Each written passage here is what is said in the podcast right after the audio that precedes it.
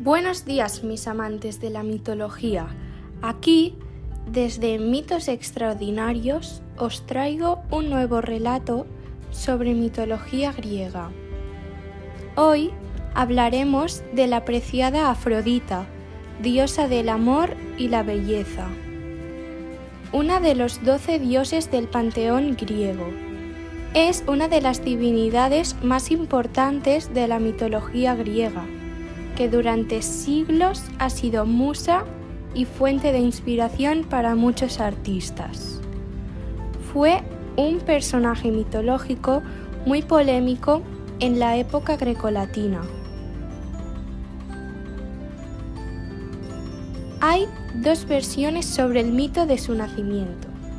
Según la teogonía de Hesíodo, es hija de Urano, y según Homero, el escritor de la Odisea y la Líada, es hija de Zeus y Dion. Me dispongo a hablaros sobre la versión de Hesíodo y más adelante en otro capítulo os contaré la versión de Homero.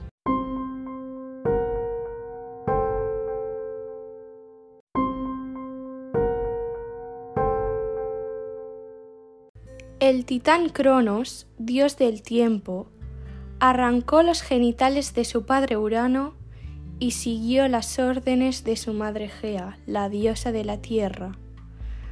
Los genitales los arrojó al océano, muy cerca de la isla de Chipre. Después de la caída del órgano del dios Urano, el océano estaba muy revuelto y el cielo rojo debido a la sangre de éste. De la mezcla de la sangre, el semen de Urano y la espuma del mar, comenzó a formarse algo alucinante. Las ninfas desde la isla de Chipre observaban aquel acontecimiento que ocurría frente a sus ojos. Al amanecer, el mar se calmó y se pudo ver una espuma burbujeante y una brisa con un aroma delicioso. De repente comenzó a elevarse del mar una forma femenina la más perfecta y simétrica que jamás se pudo haber visto. Esa era la apreciada diosa Afrodita, a la que todos se quedaron mirando frente al mar. Al llegar a la isla, empezaron a crecer flores a su alrededor. La noticia de esta bella diosa regó rápidamente al Olimpo, y los dioses encargaron a las horas que la buscaran. Ellas así lo hicieron, y la llevaron al Olimpo. Era la diosa de la belleza y del amor.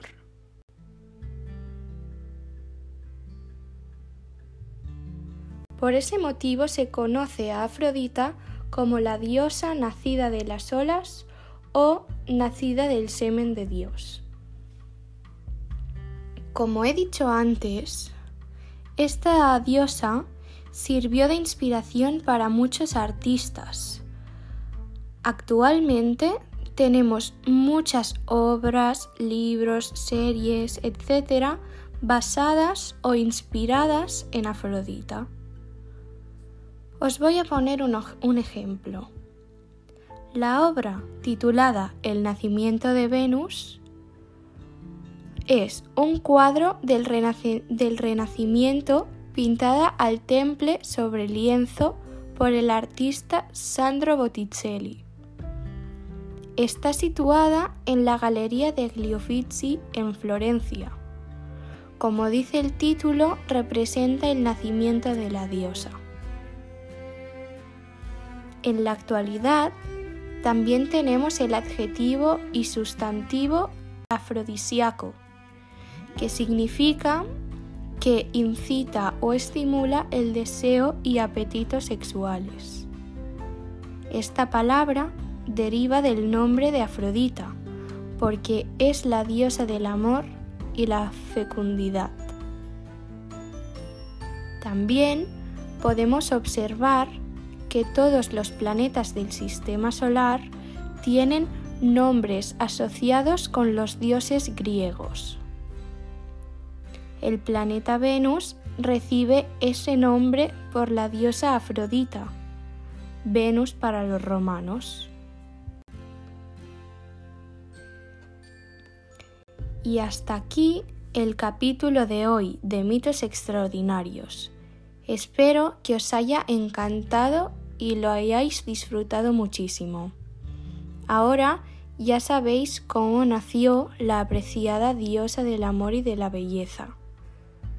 Os espero en el capítulo siguiente para explicaros la segunda versión de su nacimiento y muchos otros mitos que tengo para contaros.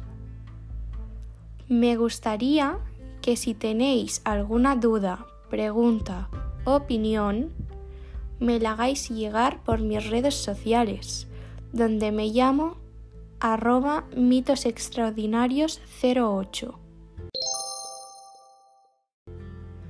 Muchísimas gracias por escucharme siempre y nos veremos muy pronto en Mitos Extraordinarios. Un besazo.